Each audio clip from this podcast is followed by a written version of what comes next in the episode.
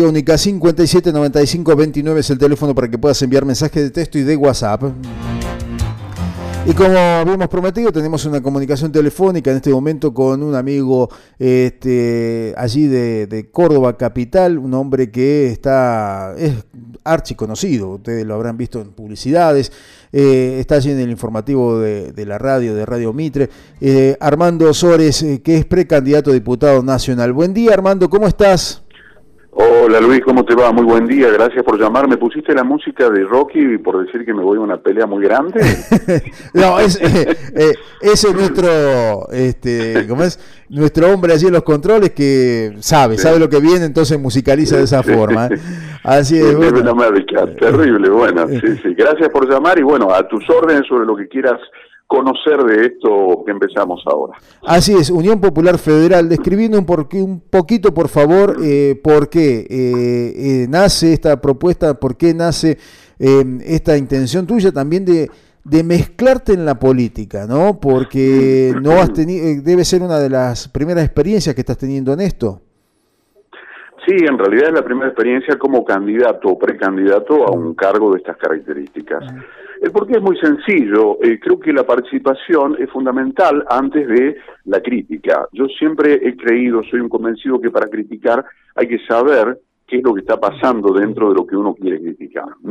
Eh, esto fue un movimiento realizado dentro de mi alma, si se puede decir así, en virtud de ver las cosas que estaban sucediendo y en virtud de que las personas, de que los ciudadanos, por veces como vos, como yo, como todos, sentían que no tenían una representatividad real.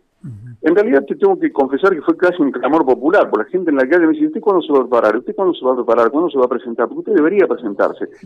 Uno muchas veces siente que a lo mejor no pertenece al ámbito de la política, pero si vos te das cuenta ese consabido cliché de que todos hacemos política sin darnos cuenta, creo que lo vine de alguna manera atesorando y haciendo carne en mí. En un momento dado dije, este es el momento, debo presentarme porque la ciudadanía está necesitando una representatividad real, algo que sea palpable. ¿Por qué? Porque vos sabrás que yo camino por la ciudad de Córdoba y la gente se acerca, me pregunta, primero era el tema de la vivienda social, de donde provengo yo, al menos en conocimiento en conocimiento publicitario, es decir, la gente me ve por ahí, y siempre había la pregunta y siempre estaba la otra, ¿y usted por qué no participa en esto? ¿Por qué no lo hace? Porque y uno por ahí dice, pero estaré preparado para tal o cual circunstancia, y un día se da cuenta que sí, que está preparado, porque uno cuando empieza a ejercer una bandera real, que es la de escuchar y gestionar, entonces dice, claro, esto es en realidad la política. Para mí la política siempre ha tenido un sentido vocacional. Y yo creo que por eso es que de pronto no nos sentimos representados por el arco político que tenemos en este momento. Se ha profesionalizado mucho la política. Entonces, cuando uno profesionaliza algo, está más pendiente del rédito económico que va a lograr de lo que en realidad debería eh, hacer. ¿eh? No digo que todos sean así, hay políticos realmente de fuste, hay gente que se ha dedicado y que ha dado su vida por la política y por el bien común. Yo creo que es la única forma, es la de participar, la de demostrar que uno tiene valores, los valores son fundamentales, el acatamiento a las reglas, las normativas, el hecho de realmente fijarse en cuáles son las necesidades de la gente. ¿Cómo uno se fija en la necesidad de la gente? Cuando uno escucha, la gente tiene algo para decir todo el tiempo, y más el cordobés. El cordobés es una persona que tiene una independencia superlativa en cuanto al pensamiento. ¿Eh? Así están las la formas de votación. Hemos charlado más una vez con vos, Luis, que de pronto en la Nación se elegía a alguien y vos decís, bueno, Córdoba está más o menos en la misma línea, y de pronto era todo lo contrario. Vos decís, pero ¿por qué? ¿Por qué sucede? Es un, ejemplo palpable de cómo el cordobés piensa, qué es lo que el cordobés quiere, qué es lo que a dónde va y qué es lo que está necesitando y requiriendo. Yo siempre digo, la grieta real no está entre oficialistas y opositores. La grieta real está entre el político, el funcionario y la gente. Ahí ah, Así es, así. Y también muchas veces, yo considero también, si vos me permitís agregar algo, eh, Armando, creo que muchas veces la grieta está en lo moral y lo inmoral, ¿no? Que muchas veces representa eso. Más allá de las ideologías políticas, más allá de, de, las cuestiones que hacen a la vida diaria, ¿no? Porque sin política no podríamos concebir la vida. Este, y me parece que allí donde tenemos que hacer hincapié. ¿Y por qué, eh, Armando, con Daniel Giacomino? Bueno, esa es una pregunta que me hace todo el mundo. Daniel Giacomino tiene eh, una serie de valores que a mí me han parecido sumamente interesantes y atractivos. Primero que lo conozco hace mucho tiempo. Segundo que él es uno de los pocos políticos cordobeses, si te lo digo así, con conocimiento de causa, eh, que no tiene ningún tipo de, causa por corrupción. El hombre hizo o, ejerció los cargos que le pidieron ejercer o que el pueblo de alguna manera le pidió ejercer, porque lo hizo a través de las urnas, y después se retiró a su casa. ¿Sí? Una vez que terminó su, diputación nacional, se retiró a su casa, durante seis años se dedicó a su vida privada, ¿eh? y hizo lo que él tenía que hacer a nivel privado. Y yo te voy a contar una, una incidencia que por ahí él no la quiere reconocer. Pero yo lo voy a buscar a Daniel Giacomino. No me busca Daniel Giacomino a mí como todo el mundo cree que por lo general el político busca al famoso, al conocido. No, no, lo voy a buscar yo. Lo voy a buscar yo porque después de una investigación exhaustiva, esto va en juego mi, mi buen nombre como periodista. Si me llegué a equivocar en la investigación, bueno, no tengo que trabajar más. Claro. Así de sencillo. Y entendí que él tenía ciertos valores y los había tenido arraigadísimos uno puede estar de acuerdo o no con la gestión que hizo, eso es totalmente discutible y lo dejamos de lado. Pero él tiene ciertos valores que para mí son fundamentales. Es un tipo que es sanguíneo, eh, a mí me gusta la gente que es frontal, es decidida frontal y de alguna manera pone el pecho a las balas, como quien diría. Para mí eso es fundamental. Se ha equivocado en algunas cosas y se ha equivocado públicamente y también ha pedido disculpas públicamente y él sabe profundamente en el interior de su ser que había cosas que no debería haber dicho, pero que las dijo. Claro. ¿Y por qué Daniel se combinó? Porque creo en las segundas oportunidades, este, Luis. Yo creo en las segundas oportunidades. Creo que eh. cuando las personas tienen ganas, hay que dar una segunda oportunidad. Sí. No, no, y también, aparte de esta situación de Giacomino, un hombre conocido, ex intendente también allí de la ciudad de Córdoba, ¿no? Eh, veo en tu lista gente, como te lo decía ayer, ¿no? Este, como Liliana Tedman, una vecina aquí de Villallardino. Eh, o sea que han abierto bastante la cancha como para que distintos eh, referentes del interior puedan sumarse. Claro, el corredor de Punilla es fundamental. El corredor de Punilla es fundamental, yo siempre lo he dicho. Eh, hay una situación muy particular que sucede en Córdoba. Te dicen, muchas veces la gente de turno, por llamarlo así, te dicen, no, no, esto es, esto es turismo nada más, o esto es eh, producción láctea nada más, regionalizando lo que serían las economías de cada lugar. Y en realidad no es así, no es así. Yo creo que Punilla tiene una producción en microemprendedores impresionante, porque lo veo habitualmente. Es increíble la cantidad de cosas que se pueden realizar dentro del corredor de Punilla, pero es superlativo, no es solamente turismo, ¿eh? hay muchas cosas más.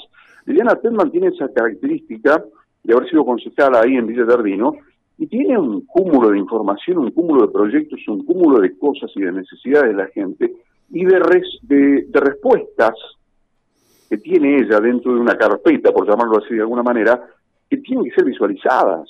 Es decir, volvemos a lo mismo, es el escuchar y gestionar. Para mí la política es eso, vocacionalmente es escuchar y gestionar. Yo creo que el Valle Punilla tiene, pero una, una, cantidad de cosas superlativas más allá de lo que es el turismo, por el turismo mismo, ¿no?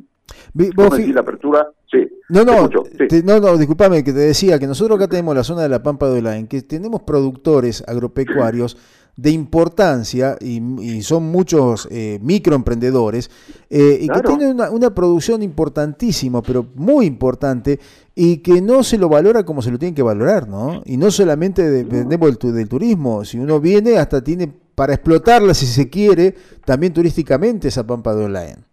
Claro, por supuesto. Por eso es lo que te digo, muchas veces es que peca el funcionario al momento de subir no escucho, no escucho, no escucho. Yo creo que esto es lo que hay que hacer. ¿Y qué es lo que dice la gente? Esto está loco, no es la representación que yo quería, no me está escuchando, mi necesidad es esa, me está dando otra cosa. Siempre le digo, yo por echarlo cuando tengo muchos amigos políticos de diferentes credos, ¿no? Y les digo, eh, si yo tengo que pasar un río, necesito un bote con presión un paracaídas. Está muy bonito el paracaídas, pero me voy a ahogar en la mitad del río. A ver, tengamos sentido común. Ofreceme y dame lo que yo necesito. Si de pronto se torna difícil, complicado, lo charlemos. Creo muchísimo en el diálogo, Luis. Yo la verdad creo en el diálogo. Yo más allá del radical o el peronista o, el kirchnerista y el prosista, por llamarlo así, creo en el argentino, creo en el cordobés. ¿Eh? A, mí, a mí todavía me emociona la bandera izada, la bandera ondeando, a mí me emociona todavía.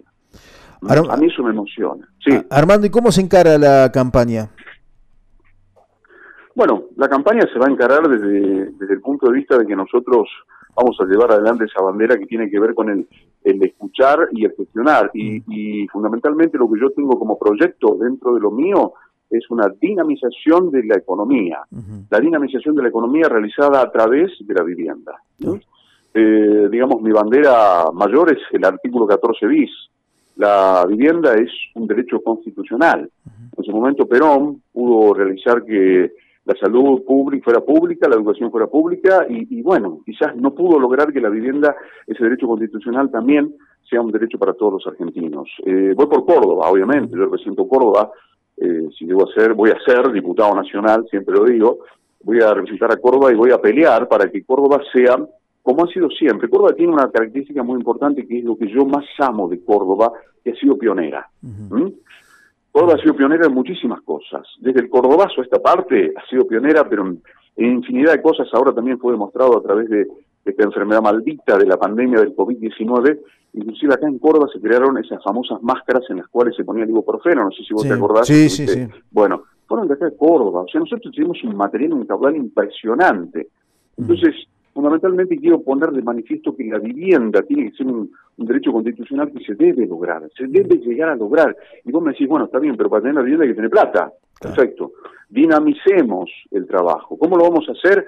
Mediante la construcción. De pronto, yo siempre digo nunca voy a criticar ni un gobierno provincial ni un gobierno eh, de la ciudad de Córdoba, porque cada uno tiene sus aciertos y sus errores y hay que saber qué es lo que ha pasado y hay que saber estar ahí adentro para poder realmente criticar yo creo que hay una necesidad básica de poder redireccionar algunos recursos como para que podamos empezar a trabajar, podamos empezar a hacer construcciones, podamos hacer obras, podamos pensar en los barrios.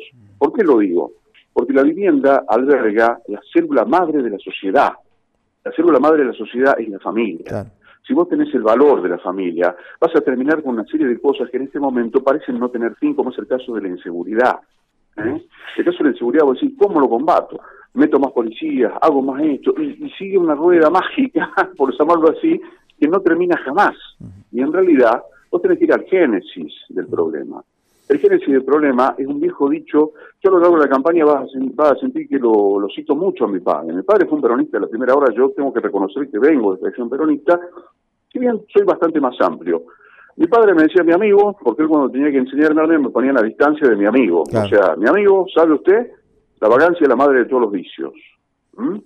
Entonces, yo tomando esa fuente, la vagancia es la madre de todos los vicios, bueno, entonces, ¿qué tengo que combatir? ¿Cómo combato la vagancia? Con trabajo. Es la única forma. Entonces, ¿qué tengo que hacer yo? Tengo que tener un Estado dinamizador que promueva leyes para empezar a trabajar realmente.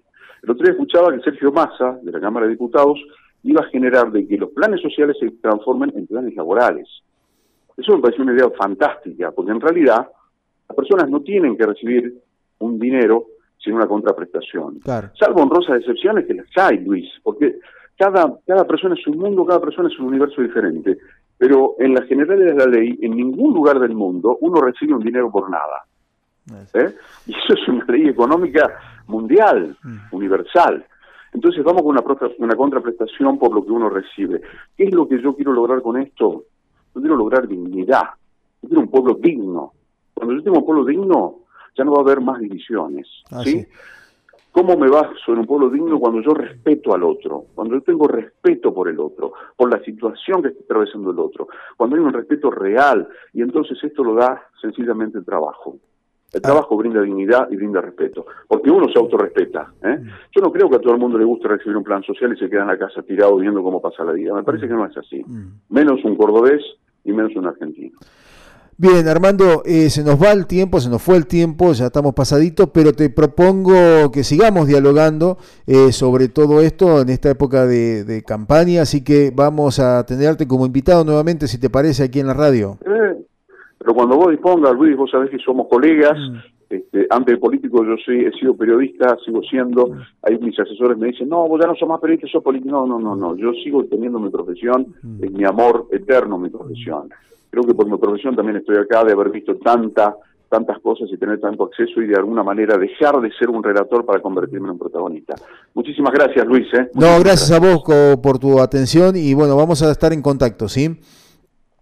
abrazo grande. Un abrazo, hasta luego. Allí escuchábamos entonces a Armando Osores, precandidato a diputado nacional, periodista de Radio Mitre Córdoba, entre otros medios.